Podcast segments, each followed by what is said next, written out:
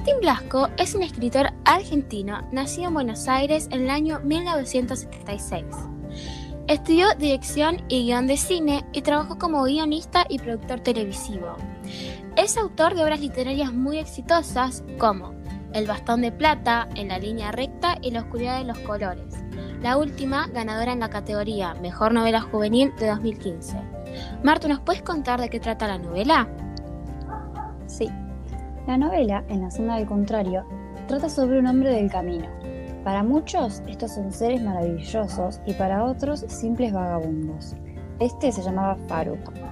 Un día en el que el hambre se vuelve intolerable, se detiene en una ciudad igual a cualquier otra. Allí conoce a Alia y su madre. Se relacionan con ellas y otras personas del pueblo que lo admiraban.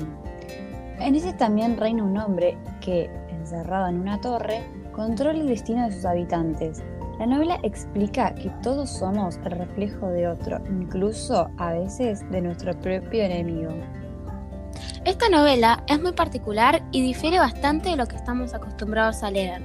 Está escrita de una manera que permite al lector plantearse cosas a medida que avanza el relato. En varias ocasiones podemos ver cómo el Faruk, el personaje principal, se cuestiona acerca de las contradicciones de la vida y la sociedad. Es muy interesante cómo está planteada la novela y lo que genera en el lector. Un buen ejemplo de esto es el siguiente fragmento. Se da cuenta de que suele pensar mucho en el bien y en el mal, en lo que está bien y en lo que está mal. Debería ser sencillo, pero no lo es. Todo lo que piensa termina pareciendo equivocado.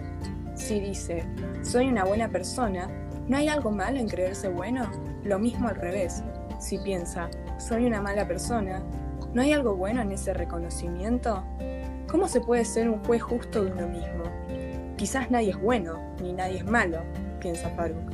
Pero entonces, si no hay hombres malos, ¿qué pasa con el que mata, con el que estafa, con el que oprime a los demás, con el que saca provecho del débil? ¿Qué pasa con el hombre en la torre? Pau, ¿nos contás qué te pareció esta novela? A mí en particular me pareció una hermosa novela con un mensaje muy valioso de esos que te dejan reflexionando, sobre todo el verso que relata, el mundo es un gran espejo, toda cosa tiene su doble, la luna y el sol, el frío y el calor, la luz y la oscuridad, el mar y el cielo, los pájaros y los peces, toda cosa tiene su contrario, tal vez su enemigo. Esto me hace replantearme mucho cosas acerca de muchos aspectos de la vida pero en un vistazo general se podría decir que me encantó y me conmovió muchísimo esta novela. Vos, Martu, ¿qué opinaste de la historia? Bueno, en mi punto de vista, no hay que dejarse engañar por la portada colorida. Este no es para nada un libro infantil. Es un libro entre la ficción y la reflexión que cautiva al lector por completo. Recorrer la senda para encontrarse a uno mismo. En esta novela opino que está muy logrado el mensaje que quiere transmitir de que todos tenemos un contrario y hasta podemos ser nosotros mismos nuestro propio opuesto. La novela en sí me pareció muy fácil de leer, ya que los capítulos son breves, y eso hace que la lectura sea más rápida y ligera para el lector. Ani, ¿nos puedes contar tu opinión? Bueno, la novela me pareció muy interesante. Me permitió relacionar los pensamientos de Faruk, un simple personaje ficticio, con la realidad.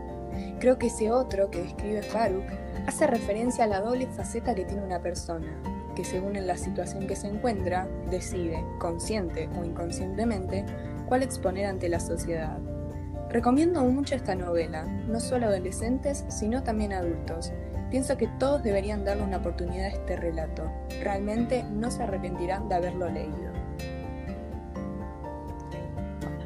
Podemos relacionar este libro con La chica pájaro de Paula Bombara y Crímenes imperceptibles de Guillermo Martínez, ya que en las tres novelas está constantemente el sentimiento de desesperación y violencia.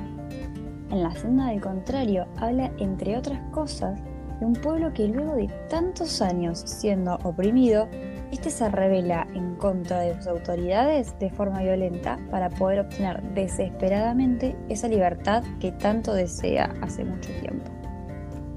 Por otro lado, tenemos La chica pájaro, que relata la vida de una joven que sufrió por muchos años la violencia de género por parte de su pareja, padrastro y padre, y en varias escenas podemos entender la desesperación de la niña cuando escapa de su casa hacia una plaza de la ciudad. Finalmente, Crímenes Imperceptibles no fue un relato de violencia exactamente, aunque al terminar de leerla, vamos a comprender las acciones desesperadas que tomó el asesino por medio de ser descubierto. Bueno, esto fue todo por hoy. Gracias por acompañarnos y nos reencontramos el próximo martes a las 9 y media de la mañana. Adiós.